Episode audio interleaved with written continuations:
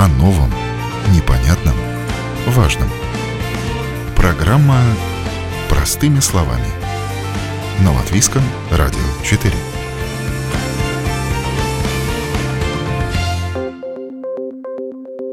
Доброе утро, дорогие друзья! Как всегда, по вторникам в это время с вами я, Елена Вихрова. К Новому году государство намеревается переделать свои сайты с учетом нужд людей с инвалидностью. Дело в том, что на сегодняшний день интернет-пространство продолжает оставаться для них не очень доступным. Немногие коммерсанты задумываются о том, чтобы приспособить свой дигитальный ресурс к особенностям этой категории лиц. Между тем, принципы цифровой доступности способны облегчить жизнь абсолютно каждого пользователя – о доступности виртуального мира людям с инвалидностью говорим сегодня простыми словами. О новом, непонятном, важном. Простыми словами. На Латвийском радио 4. Анастасия Проскурякова – филолог, путешественница, музыкант, основатель общества «Экстрабилити Латвия». В общем, очень активная девушка, жизнь которой неразрывно связана с новейшими технологиями и интернетом. Только с доступностью этого самого интернета у Анастасии проблемы. Она незрячая и столкнулась с тем, что огромное множество дигитальных ресурсов ей попросту недоступны. Значит, что усложняет жизнь, это, во-первых, сайты, где много какой-то рекламы, где реклама появляется в виде всплывающих окон, а, потому что в том случае, если я читаю и всплывает реклама, ну, понятно, что можно ставить блокировку, но если, если уже говорить о трудностях, то да, это то, что мешает, создает, создает проблемы, потому что когда телефон озвучивает, он тогда перескакивает на те сообщения, которые повторяются автоматически, либо компьютер. А, это какие-то приложения, в которых не подписаны кнопки, вот, если мы будем говорить про латвийские, то это мана дрожь, ибо я сегодня решила перепроверить, чтобы не получилось так, что я сказала, а там все хорошо. Я вот зашла в приложение, я зарегистрировалась, и я нажала продолжить, и все. Передо мной несколько непонятных ссылок, и что произойдет, если я нажму на них, я не знаю, кого я и куда вызову. Да, а, давайте поясним радиослушателям, что это за да. приложение Мана. То есть приложение это Монодрошиба, это приложение, в котором можно вызвать различные службы, такие как полиция, а, вроде как дорожная полиция, а, возможно, там и пожарная, и, и медицинские услуги доступны. Я понятия не имею, я просто не хочу проверять, кто ко мне приедет, а, если я нажму на неизвестную кнопку. Да, то есть там у меня есть 4 или 5 кнопок, и они называются просто assets, то есть я не понимаю, что там, и они по, по номерам 1, 3, 5, даже какая-то странная нумерация, и что это все значит, мне вот вообще непонятно. Хотя, мне кажется, это очень важная штука. Вызвать иногда полицию нужно не словами как раз, а вот нажав кнопочку. Mm-hmm. Очень даже поможет. Mm-hmm. Это приложение, где, да, вот не подписаны кнопки, как я сказала, как вот в этом примере. Это приложение, а, которые а, тоже не позаботились о доступности, хотя у нас есть европейский закон о доступности, я не знаю, он правильно называется, либо электронных услуг, либо сайтов, но суть в том, что есть закон есть инструкция, как это доступно сделать. А, и есть это в свободном доступе, но тут уже я не столько компетентна сказать, что сказать, но она существует, я ее не придумала. А, это самое главное. Э, и есть сайты или приложения, которые тоже вот делают какие-то вещи, просто не посмотрел, будет ли это кому-то удобно. А, вот такая печальная история с приложением для айфона у Светбанка. А, там, то есть, в конце, чтобы отправить платеж кому-то, то есть перечислить кому-то деньги, нужно сделать такое движение, по-моему, либо справа налево по экрану провести пальцем, либо, ну, либо слева направо, то есть свайп. Mm-hmm. И проблема в том, что когда я делаю свайп, то телефон просто озвучивает мне то, что есть на экране. Он не понимает, что я хочу что-то подтвердить. Угу. И то есть вы не можете деньги перевести? Да, я не могу перевести деньги с телефона, мне нужно обязательно зайти в интернет-банк через браузер телефона, ввести номер пользователя, ввести кучу информации, которую, по сути, я могу не могла бы вводить, потому что сделано приложение типа для нашего удобства, но нет. И это очень забавно, потому что есть калькуляторы, которые говорят у банка, то есть они делали специально говорящие калькуляторы, и не смогли сделать приложение доступным. Ну, то есть, мне кажется, это крайне странная какая-то доступность, как бы это как сделать, не знаю, пол, пол дороги, если вот мы переведем на какую-то такую жизненную историю, то это вот если будет а, пандус, а потом резко начнутся ступеньки. Вот так. То есть ты половину заехал, а дальше, ну, придумай, как тебя занесут. Uh-huh. Вот, вот это, это так примерно выглядит. Вот эта доступность. И поэтому, да, это недоступно. У нас, к сожалению, очень много чего недоступно. Вот я сейчас э, специально проверяла, чтобы, чтобы точно, вот, что там за несколько месяцев ничего не изменилось. Э, такая же э, история с приложениями для транспорта. То есть а, я не могу посмотреть полностью все расписание, причем там вообще все просто. Я Rīgas Satiksme, да? А, да, и есть еще транспорт ЛВ. Угу. Ну, суть в том, что недоступны они оба, как бы, и э, там даже можно не продолжать, я просто открываю приложение, я не могу ничего выбрать, потому что он мне показывает просто уже какой-то свой список, причем маршруток, и ну, ничего с этим делать я не могу. И у нас, к сожалению, в Латвии таких приложений много, а, вот правда много. И это, это грустненько, потому что есть законы, и мне кажется, это близко к какому-то нарушению прав человека, и именно поэтому я хочу вот здесь об этом говорить сегодня. Ну да, и э, что касается таких, э, ну, важных приложений, как, например, Мана Дрошиба, да, это же ведь, по сути, такая основополагающая вещь, э, вызов оперативных служб, который должен быть ну, каждому доступен. То есть там, если, например, магазин это его дело, там э, хочет он, э, не хочет он расширять свой круг клиентов, то здесь, мне кажется, это такая основополагающая вещь, которая должна быть, обязана быть доступна. Мне, мне очень нравится, я открыла сегодня да, App Store, чтобы скачать приложение, а, и там написано, что цель этого приложения, чтобы безопасность была доступна для всех. Вот просто первая строчка в описании вот стоит приложения э, пишет о том, что их цель, чтобы оно было доступно для всех. И мы скачиваем приложение и видим, что а, недоступно. И если посмотреть отзывы, то как бы зрячие люди тоже не сильно довольны приложением. У них там рейтинг 2,8, по-моему и как бы вопрос, вот доступность ли это. А если про магазины, я с вами согласна. С одной стороны, это личный выбор магазина или там поставщика, допустим, какого-то, делать доступность или не делать, и никто не обязан. Это одна сторона медали, они просто теряют клиента в виде меня, и я бы не настаивала, чтобы сейчас все сделали все доступным для незрячих, там, насколько бы мне не хотелось. Но этого есть другая сторона прекрасная.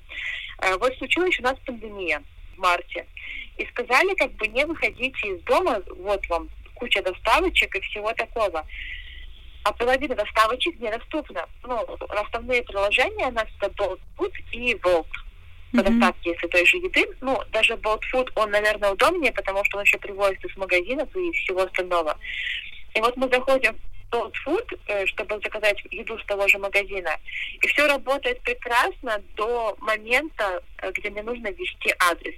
А там, где мне нужно ввести адрес, я это просто не могу сделать. Это поле недоступно. То есть, как бы я слышу, куда его вводить, но нажать и просто написать я его не могу. Там надо выбрать на карте. И все, это не работает. И, ну, это сразу создает очень много опять вопросов и проблем. Mm-hmm. То есть, как, как мне это сделать? Ну, вы вот мне говорите, сиди, сиди дома, заказывай, как заказать?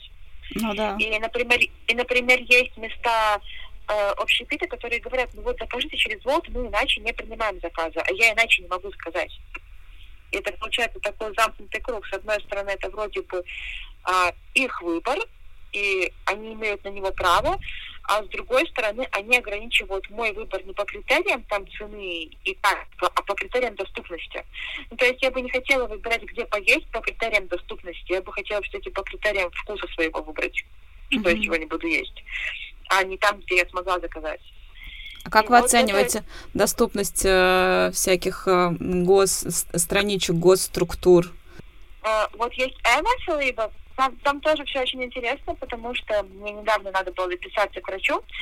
Я зашла на сайт, э, и поначалу все было очень даже хорошо до момента, э, где нужно выбрать дату и время. И вот там, где нужно выбрать дату и время, то я сделаю это вечером, допустим, в 8 вечера, я вижу, что нужного мне доктора есть время завтра днем, и я не могу выбрать это время. опять же, потому что все до конца не подписано, потому что элемент не выбирается, он, я нажимаю, ничего не происходит, и это тоже печально. Ну, то есть все, я дальше ничего сделать не могла. Mm. И получается, в принципе, что если бы не было дома зрячего человека, который позволяет, что тыкни вот сюда, очень надо, то я бы не записалась. И потом мне нужно было отказаться, да, так забавно получилось, и отказаться я тоже не могла. И вот если ну, я просто понимала, что вот конкретный врач, он не виноват, что вот эта вся система, она вот такая. И я ставила будильник на утро, чтобы позвонить по телефону и отказаться, ну, только потому, что я понимала, что врач не виноват, что такая система, и есть другой человек, которому, наверное, надо прийти. И ну, это тоже все очень неудобно. А, также у нас есть славная электронная подпись, которая могла бы сильно облегчать жизнь. А, но это не так. А, мне вот когда-то пришел документ от социальной службы, и а, в письме было написано, что у меня есть сутки, чтобы ознакомиться с документом и дать им ответ. Я должна была вот за эти сутки. А, документ подписан электронной подписью, то есть при помощи приложения Parex. Угу. И это электронная подпись, то есть, опять же, я не программист и не могу сказать, что там по коду, но она делает что-то такое с документом, что прочитать я его не могу. Угу. Но у меня есть сутки, чтобы ознакомиться. Ну, то есть, получается, что даже сама служба присыл... она, они же как бы знали, кому, кому они отправляют, но они не ознакомлены с тем, что могут быть проблемы с доступностью данного документа.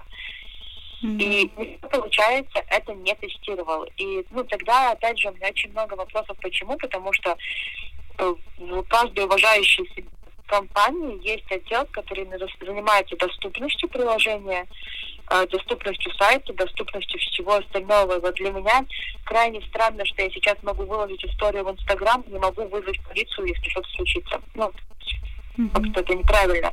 То есть Инстаграм заботится о том, чтобы я могла выложить историю, а получается, что государство не сильно о том, что я могла вызвать полицию. Это просто вот такие мысли меня наводят, что это все не так должно быть. А, про те же банки, это тоже как бы выбор каждого, с одной стороны. А, то есть каждого банка, потерять клиента или не потерять. А с другой стороны, мне вот сейчас нужно пройтись по всем банкам и спросить, у вас доступно приложение? И работник этого, конечно, не будет знать. То есть нам нужно тестировать каждое приложение. Как это делать? Я вот представляю, но вот это не сильно удобно. Это это тоже, кстати, важно, какая-то доступность уже, мне кажется, финансовая, это уже стоит тоже намного важнее. То есть это не дело каждого банка. Я mm-hmm. вот что хочу сказать. Э, вроде бы, да, банки у нас коммерческие, но в данном случае это не дело каждого банка, это мое право получить их услуги. Это была Анастасия Проскурякова, незрячий пользователь интернета, которая рассказала о тех приложениях, которые недоступны для нее в повседневной жизни. А мы продолжаем. О новом, непонятном, важном. Простыми словами. На Латвийском радио 4.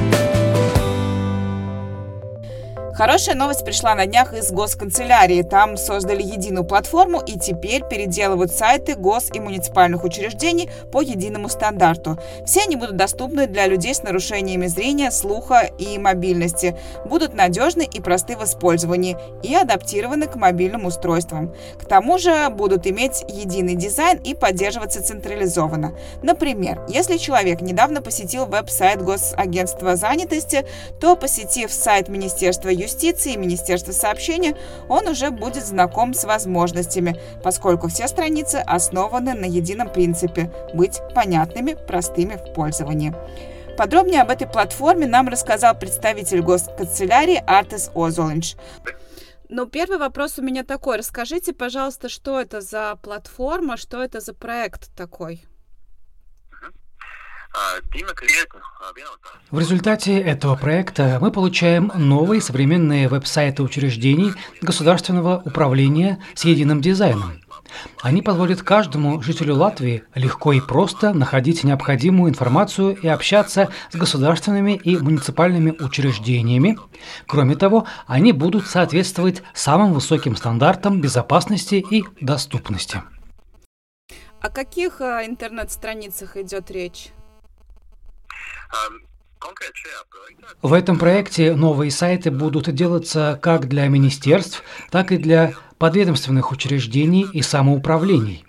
В настоящее время в рамках пилотного проекта общественности Латвии уже доступны новые веб-сайты 13 учреждений, но работа продолжается и планируется, что к концу года к проекту присоединятся еще 47 учреждений. Первыми в проект включились, например, Министерство внутренних дел, Бюро по надзору за закупками, Рижское самоуправление. То есть все эти интернет-страницы, они будут созданы по каким-то определенным критериям, да? А что это за критерии? Можете хотя бы несколько таких основных рассказать?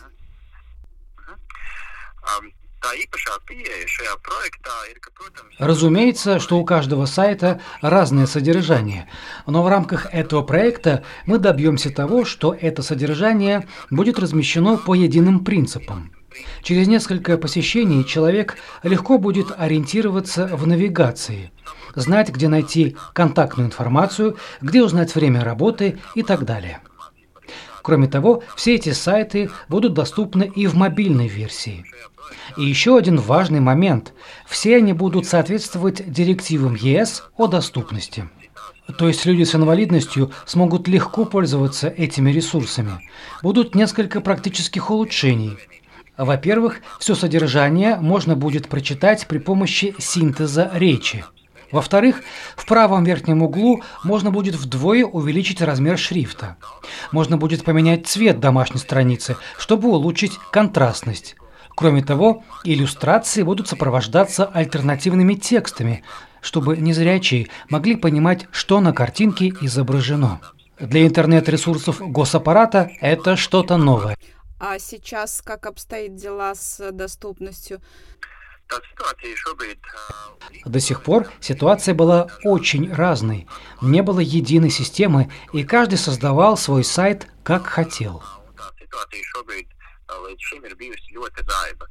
А можете назвать сроки, э, через какое время все государственные домашние страницы будут доступны людям с инвалидностью?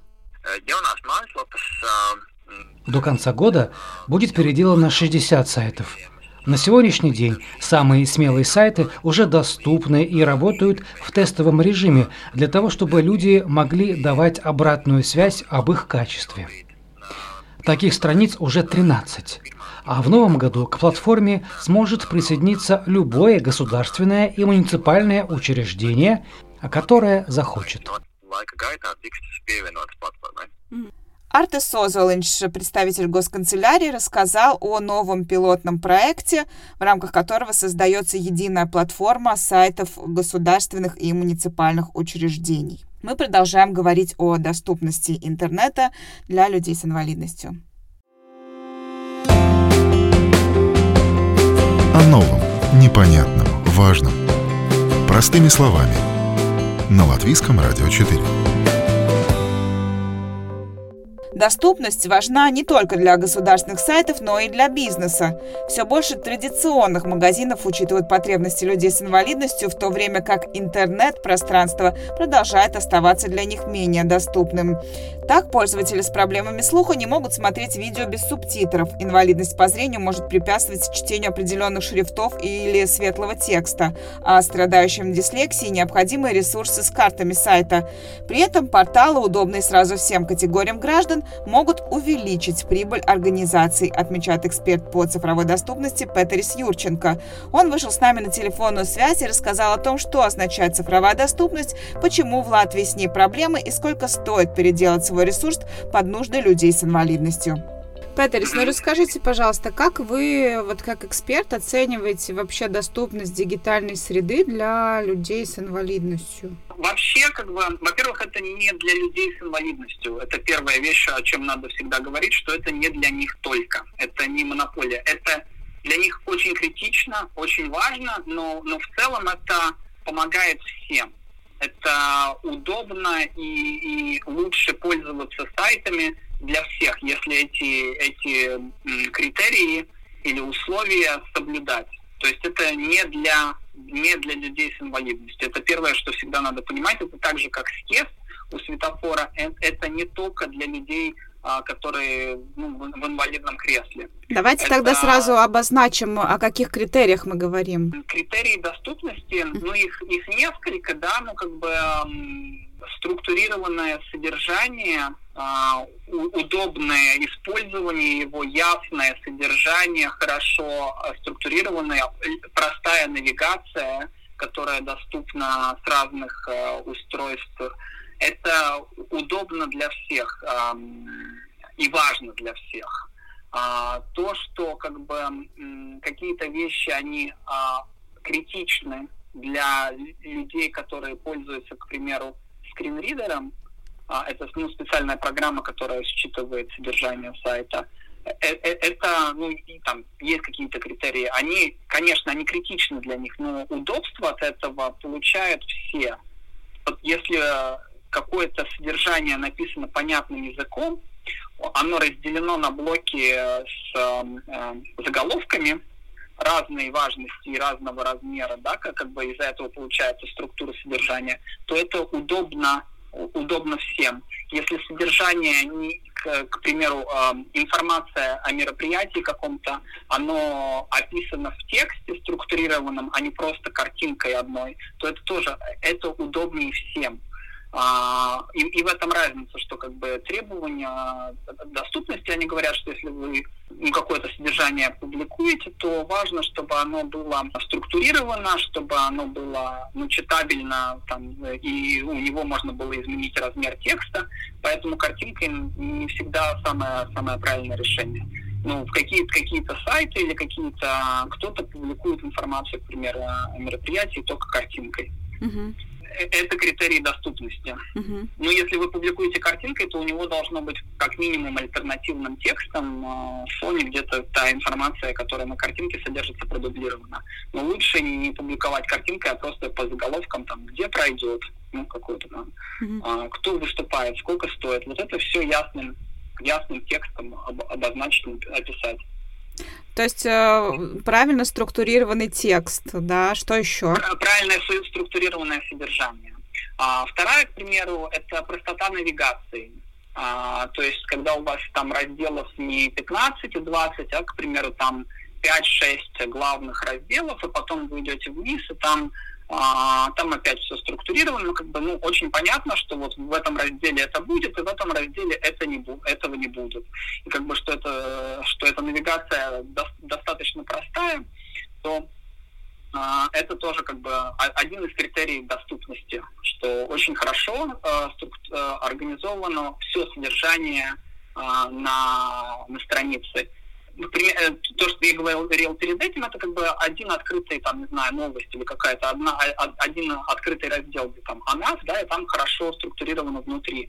Но также важно, чтобы вся, вся навигация, вся структура сайта была хорошо, а, хорошо разложена, структурирована и понятна. Угу. Так, еще что? Um, ну, из таких основных. Из основных. Если, если эм, такой пример, что есть как бы альтернативная возможность э, к чему-то попасть. Пример. Если это видео, да, у него там картинка со звуком, то у этого звука есть субтитры. Ну, то есть, как бы у видео есть субтитры, где ты можешь, если ты звук не слышишь, то ты можешь прочитать, что происходит в этом видео. Mm-hmm. И опять же, пример это важно те, кто люди, кто не слышит, они могут это прочитать. Но если вы в каком-то помещении или в каких-то обстоятельствах находитесь и и там невозможно использовать звук или его не слышно, то опять же для, для вас это будет удобно и доступно, потому что вы сможете это видео понять без звука. Uh-huh. А, в момент, когда там использовать э, громкую, громкий звук невозможно или науш, наушников у вас нет, и надо, ну, и там содержание видео находится. То есть это альтернативные варианты, э, как можно попасть э, к, к содержанию. То есть это само содержание другого вида. И, и второй вариант, что вы можете там не используя мышки, к примеру, попасть к какому-то содержанию через только через клавиатуру.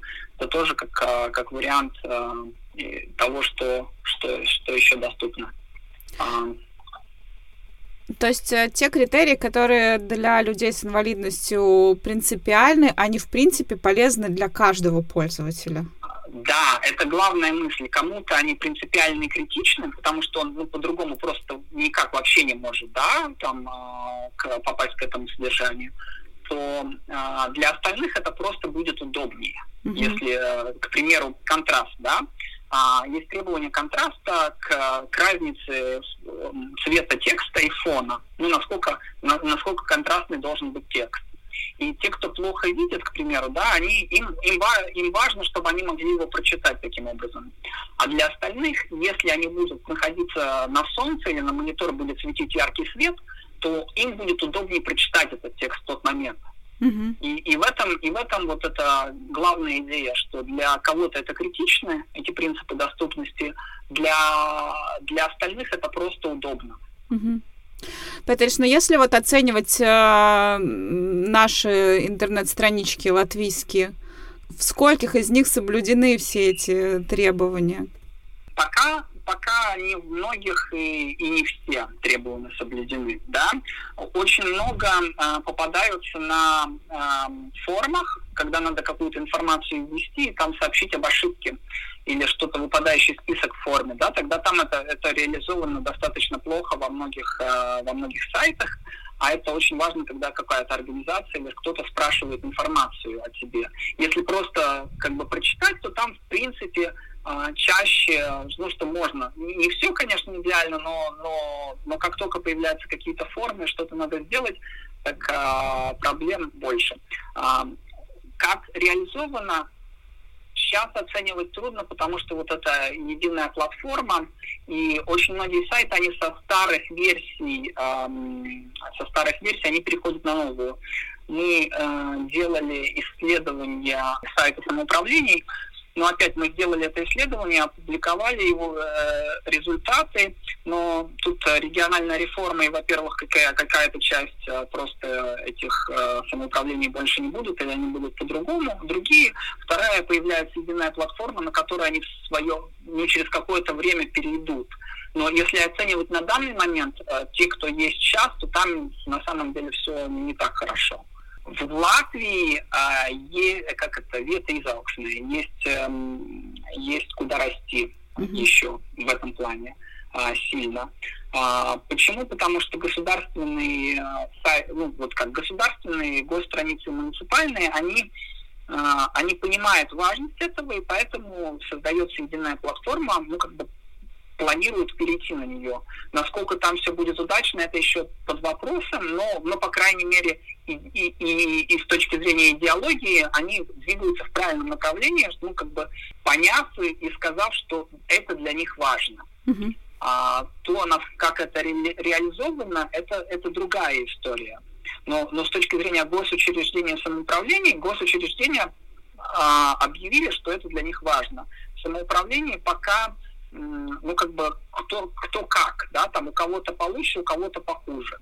А с частным сектором там очень интересно. Скандинавские компании а, где-то регулируются на, ну, то есть относятся в Скандинавии, да, в большинстве случаев это относятся, эти критерии доступности, они распространяются на частные страницы они как бы, ну, там более-менее, да, норм, норм, нормально все. А другие частные компании, я думаю, они просто не задумывались, и там на уровне того, ну, как у нас получилось, если они там использовали какой-то темплейт, где эти критерии уже были использованы, то более-менее.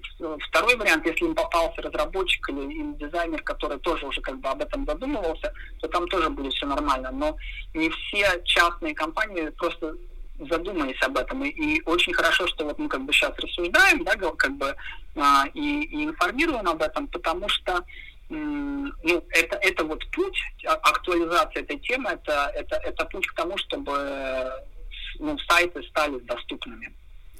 А если, допустим, а, владелец какой-то странички задумался об этом, понял, что да, вот э, нужно и в его интернет-ресурсе тоже предусмотреть все эти функции, насколько это дорого сделать? Насколько это а сложно? Момент, эм, есть три части.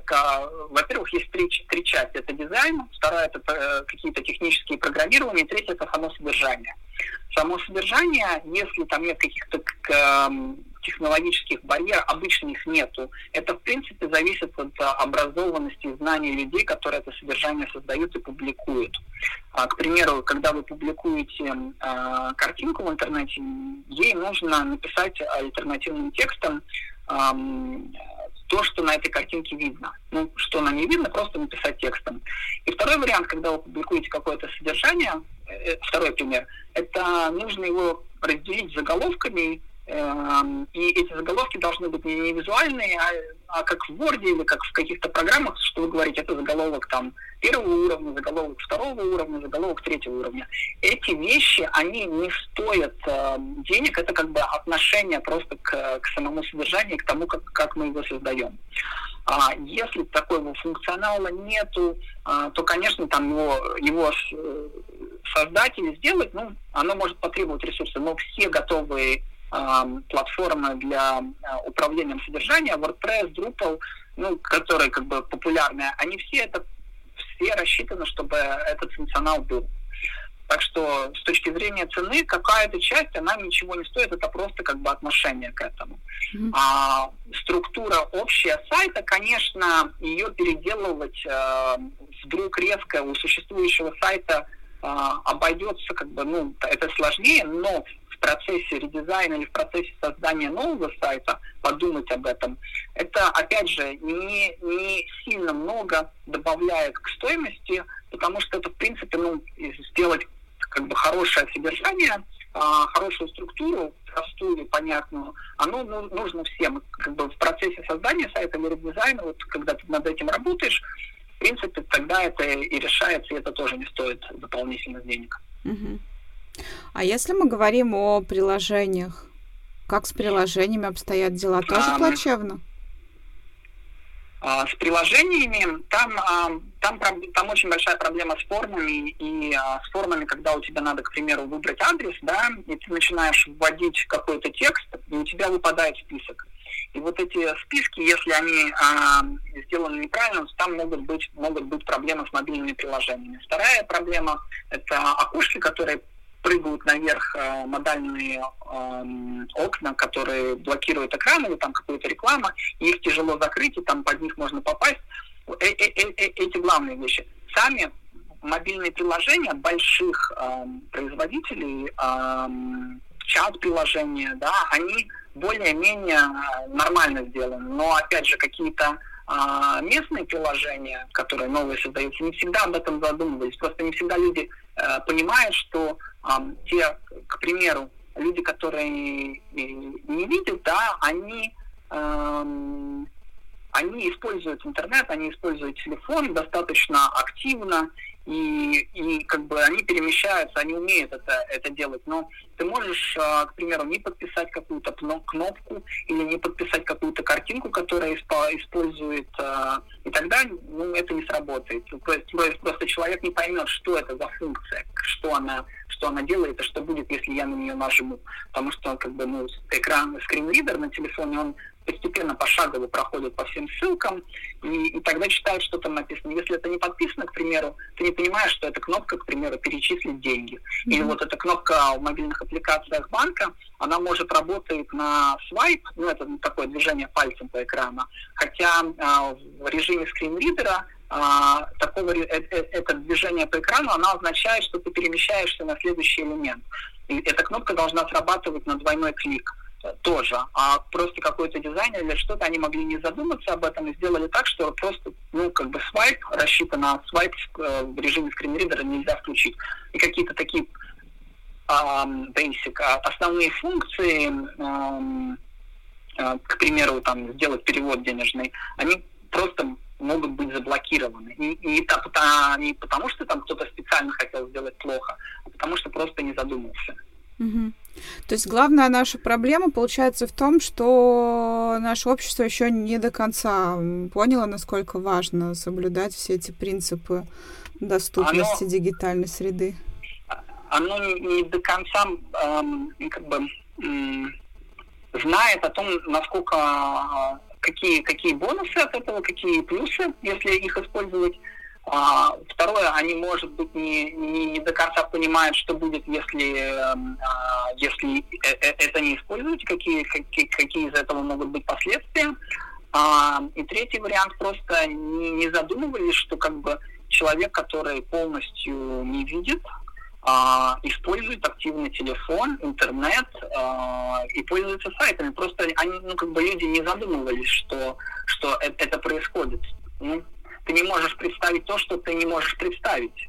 И когда ты первый раз это видишь или понимаешь, тогда ты понимаешь, а, действительно, и, и тогда как бы все, все начинает происходить хорошо, когда, когда люди понимают, что а, ты создаешь а, свои системы и свои а, приложения для людей, и неважно, неважно какие, у них, какие у них способности, то есть э, с точки зрения доступности ты делаешь так, чтобы это было доступно максимальному количеству. С нами на связи был эксперт по цифровой доступности Петерис Юрченко.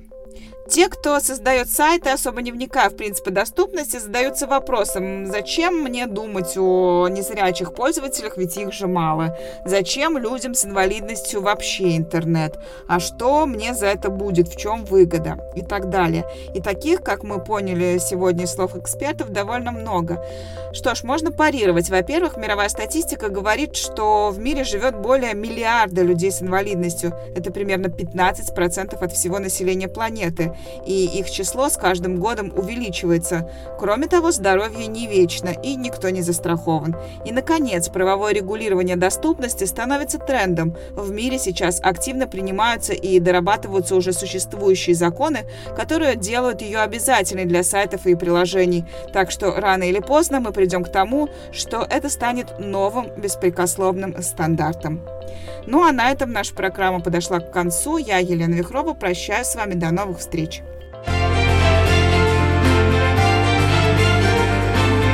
О новом, непонятном, важном.